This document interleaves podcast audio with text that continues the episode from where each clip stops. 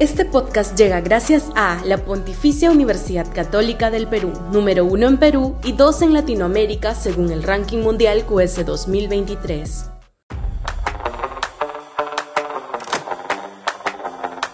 Viajes y gobierno inútiles. La reciente gira presidencial es el mejor símbolo del gobierno, inútil e intrascendente. No se entiende, sinceramente, dicho sea de paso, la pusilanimidad de la coalición derechista que gobierna el Congreso con un ejecutivo tan mediocre y dañino para el país. Es suicida. La derecha parlamentaria está acabando su tumba electoral. Porque el régimen no tiene excusa. Uno puede aceptar que no tenga capital político para emprender grandes reformas, aunque si tuviera las agallas y el empaque necesarios podría desplegar un par de ellas.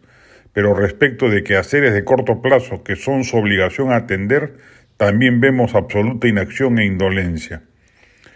Tres hechos coyunturales donde se, donde se aprecia la medianía de un régimen que no debería durar hasta el 2026 por el daño inmenso que le está produciendo al Perú, casi a la par que el que le ocasionó el nefasto régimen antecesor de Pedro Castillo, la crisis económica, la inseguridad ciudadana y la prevención del fenómeno del niño. Vamos a decrecer este año según la última actualización del Instituto Peruano de Economía.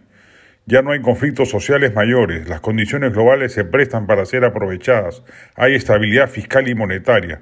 Lo que no hay es confianza empresarial para invertir, viene en caída libre. Y eso se logra con acciones políticas que otorguen la tranquilidad suficiente para que los capitales salgan a flote y entren al mercado, produciendo su inmenso efecto social de generación de empleo, reducción de la pobreza y de las desigualdades. Pero tenemos un MEF inoperante y una gobernante a la que el tema le interesa menos que buscar, ansiosa, una gira por el exterior que la legitime. La inseguridad ya es un problema de urgencia nacional, ha tomado las calles de todo el país y ya se acerca a penetrar los núcleos urbanos modernos y cuando lo haga seguramente recién causará pánico reactivo pero el régimen no tiene ni la más remota idea de qué hacer para aliviar este problema y recurre a estériles estados de emergencia que no resuelven nada.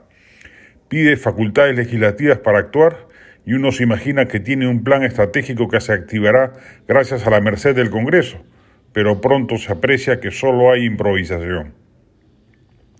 Y sobre las labores de prevención del fenómeno del niño, Basta darse una vuelta por las regiones que serán afectadas y se apreciará que no hay ni un tractor moviendo tierras.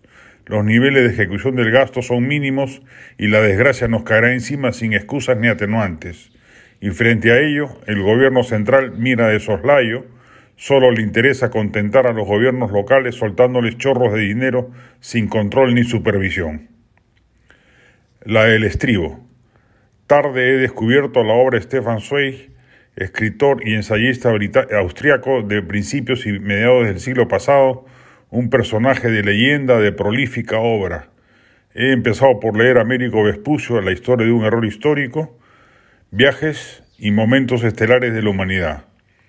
Pronto acometeré Fouché, El genio tenebroso, y María Estuardo, las que son consideradas sus obras cumbre.